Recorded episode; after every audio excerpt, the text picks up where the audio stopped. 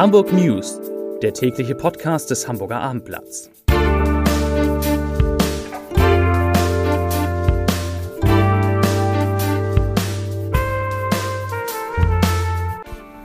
Hallo und herzlich willkommen. Mein Name ist Stefan Steinlein.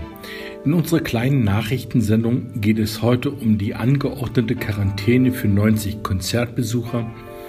Es geht um die Corona-Zahlen der Woche darunter die Verteilung auf die unterschiedlichen Altersgruppen.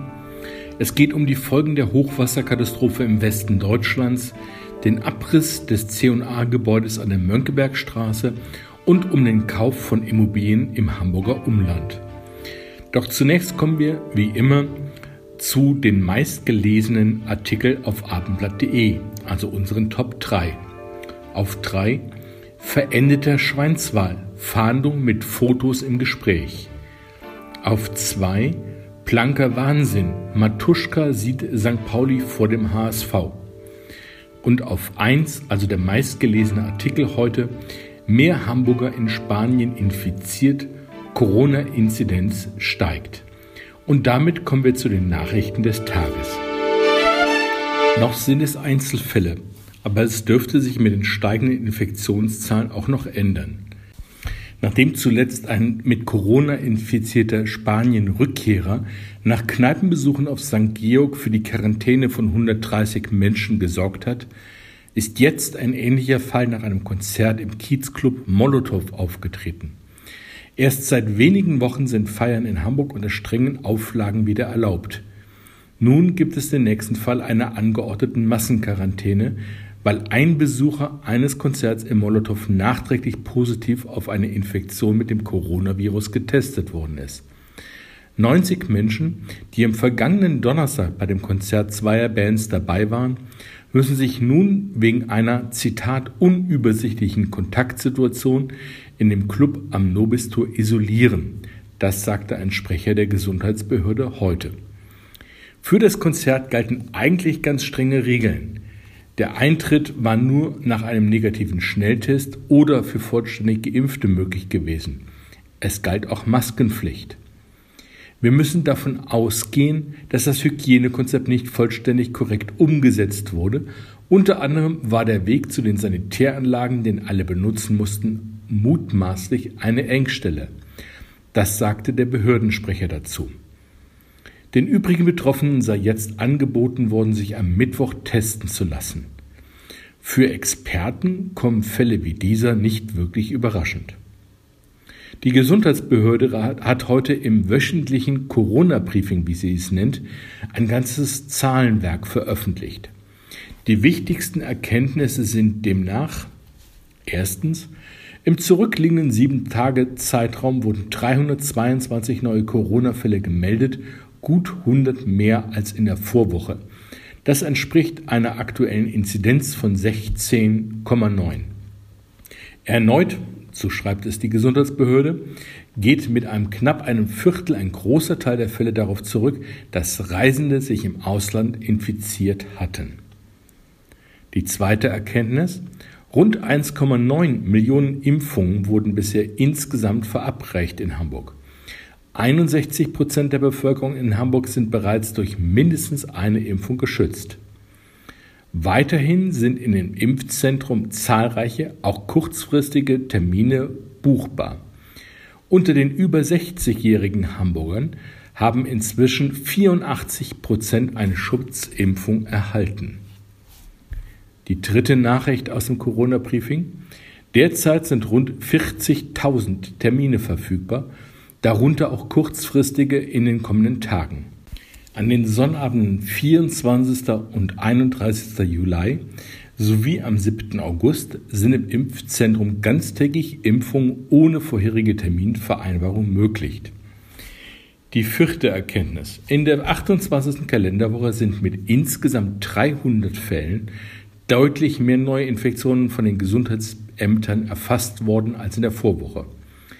Acht Fälle dieser Woche gehen auf die 0- bis 5-Jährigen zurück, 23 Fälle auf die 6- bis 14-Jährigen, 41 Fälle auf die 15- bis 19-Jährigen.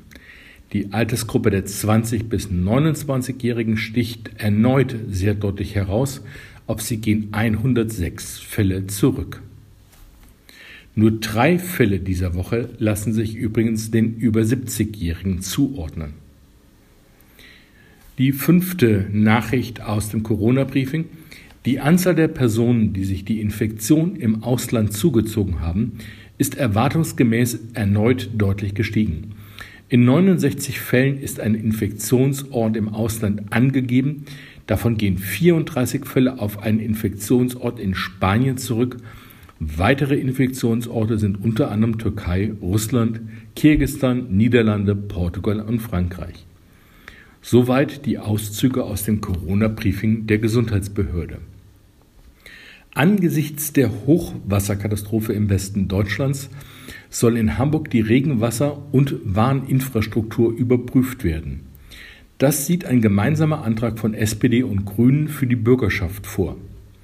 Es müsse hinterfragt werden, wo es weitere Potenziale zur Risikominimierung gibt.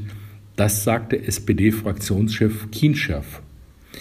Hamburg habe bereits viele Maßnahmen wie die Entsiegelung von Flächen, die Renaturierung von Wasserläufen und den Ausbau der Entwässerungssysteme auf den Weg gebracht.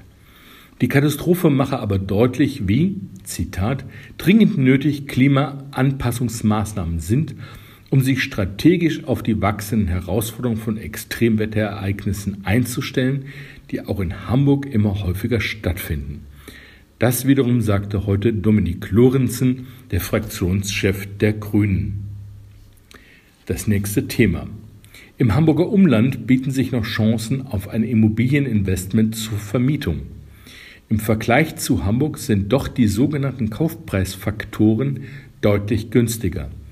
Das zeigt eine Studie des Hamburgischen Weltwirtschaftsinstituts, also des HBWI, und der Postbank.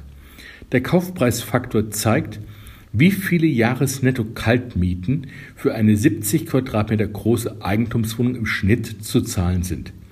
Je niedriger dieser Faktor, desto größer die Vorteile für den Käufer. Hamburg schneidet mit einem Wert von 38,4 nicht gut ab, denn Immobilienexperten sprechen bei einem Kaufpreisfaktor von unter 25 erst von einem noch moderaten Kaufpreisniveau gemessen an den örtlichen Netto-Kaltmieten. Deutlich besser sieht es im Hamburger Umland aus.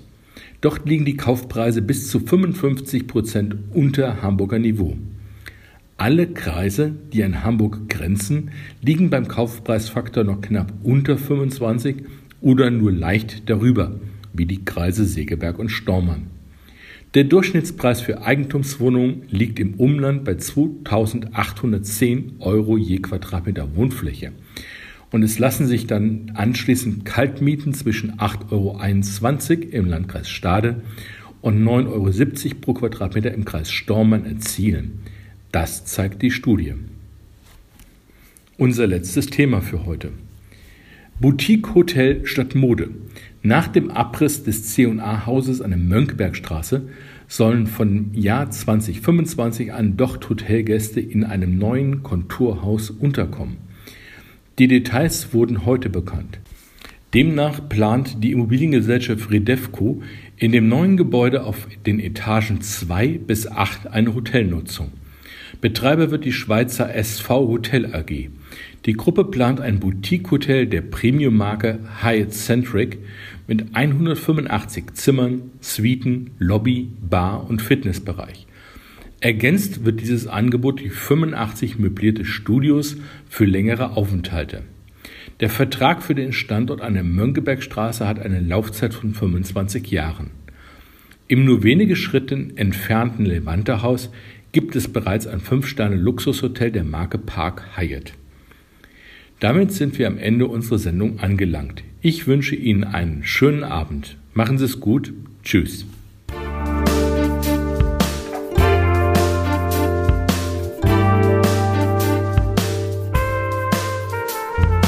Weitere Podcasts vom Hamburger Abendblatt finden Sie auf abendblatt.de slash podcast.